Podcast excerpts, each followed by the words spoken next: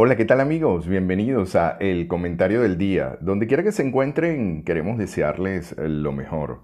¿Cómo superar todo aquello que no te permite alcanzar tu sueño, realización o propósito en la vida? De eso estaremos hablando en este comentario. ¿Quién te habla? Benito Martín. Cuatro pasos para trascender tus límites, alcanzar tus sueños, tu autorrealización o propósito en la vida. En ocasiones la persona común está persistiendo en algo que no funciona y sigue y sigue y aunque tiene la actitud para lograrlo, en medio de la turbulencia, se frustra, se enoja o simplemente dice, eso no es para mí.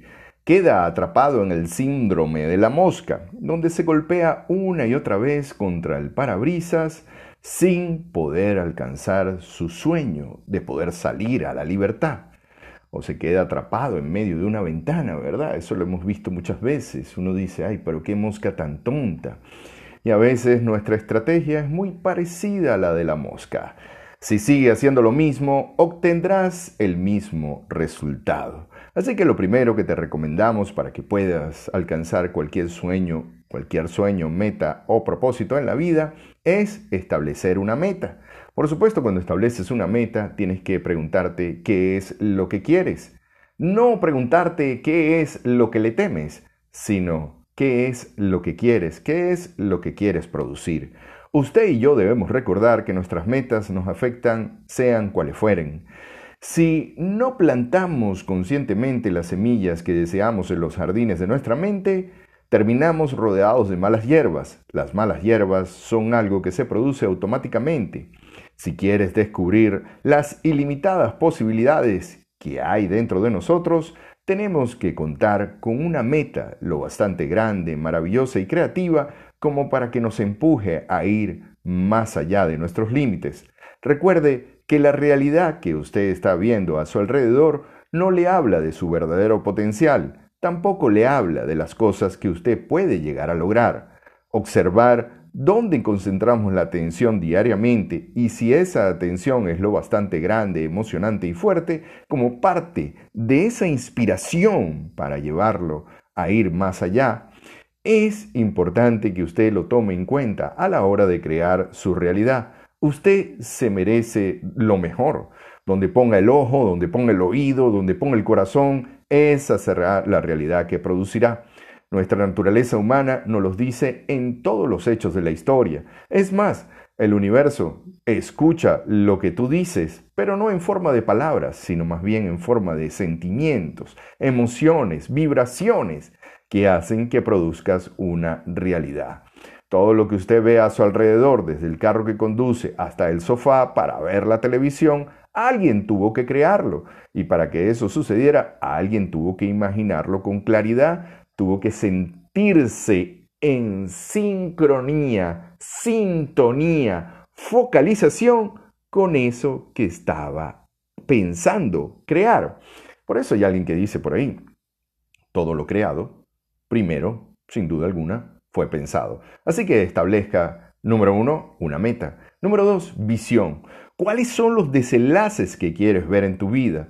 La visión es una declaración que se manifiesta con carácter futurista. Es el punto del norte que fija usted a dónde quiere llegar. De todas maneras, si usted no sabe para dónde va, cualquier camino es bueno. Si usted no sabe para dónde va, cualquier cosa que usted obtenga creará o pensará que todavía no ha llegado creerá o pensará que todavía no ha llegado. Las visiones futuristas han logrado salvar a la gente del exilio o de momentos donde las personas se han visto en peligro. Además, encienden y alimentan el fuego interior del líder y hacen encender la pasión de sus seguidores. Le da sensación de certidumbre a la mente, colaborando mucho con el proceso de sanar los miedos. Si no sabes para dónde vas, no sabrás cuándo llegues. Comenzar con un fin en mente hace posible que nuestra vida tenga razón de ser, pues la creación de una visión de lo que queremos lograr permite que nuestras acciones estén dirigidas a lo que verdaderamente es significativo en nuestras vidas. Después de todo, para un velero sin puerto, cualquier puerto es bueno. Por un momento, háblese con honestidad y hágase preguntas acerca de hacia dónde quiere llegar en los próximos cinco años, qué rumbo tiene que fijar y de alguna manera confíe en sus talentos, sus creencias profundas acerca de que lo puede hacer. No concentre su atención en sus miedos, sino más bien tenga una visión acerca de lo que es posible y no acerca de lo que le teme. Comunicación interna es el tercer paso. Todo lo que conduce al éxito se traduce en un sencillo acto que estriba en la capacidad que tenga para comunicarse consigo mismo, de tal manera que lo motive a la acción, pese al miedo que uno tiene programado en su interior. La moraleja es que las personas pueden hacer prácticamente cualquier cosa si logran encontrar dentro de sí los recursos para creer que pueden y para poner efectivamente manos a la obra. La diferencia entre las personas que ofrecen resultados positivos y las que quedan paralizados por el miedo sin poder actuar no es un golpe de suerte afortunado. Existen unos patrones de acciones o de acción coherente y lógica, o sea, de forma lógica, de forma rutinaria, de forma de manera de programas, unos caminos determinados hacia la excelencia. Y lo más importante es que todo eso está al alcance de cualquier humano. El modo en cómo nos comunicamos con nosotros y el modo en cómo nos comunicamos con otros determinan en última término la calidad de nuestras vidas. Las personas que tienen éxito son las personas que han aprendido a aceptar cualquier desafío que se les presenta en la vida y a comunicarlo a su sistema nervioso hasta hacer posible que eso se haga realidad, incluso si antes otro ser humano no lo ha hecho, es decir, aunque nunca antes se haya hecho. Han sabido percibir hasta las situaciones más extrañas como una oportunidad para lograr que las cosas vayan hacia mejor. El cuarto punto nos habla de vivir el presente. Observa lo que puedes hacer, no lo que no puedes. Observa si lo que haces mejora o empeora. Ten suficiente sensibilidad para ver los resultados producto de tu acción, que consiste en asumir la responsabilidad a la hora de observarte. Asumir la responsabilidad tiene que ver con vivir el presente, el aquí y el ahora.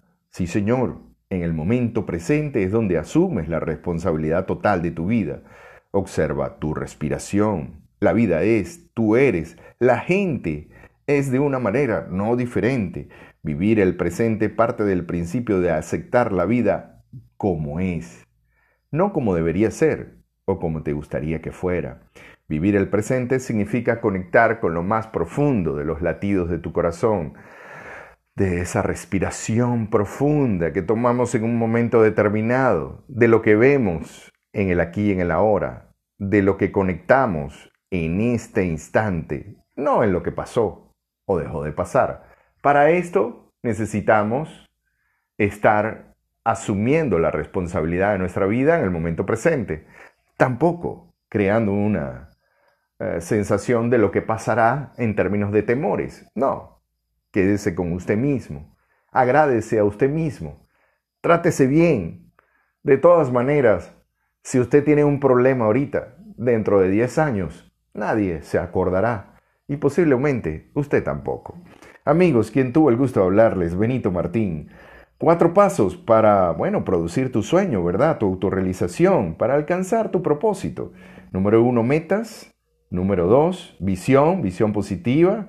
Número tres, comunicación interna. Y número 4, vive el presente.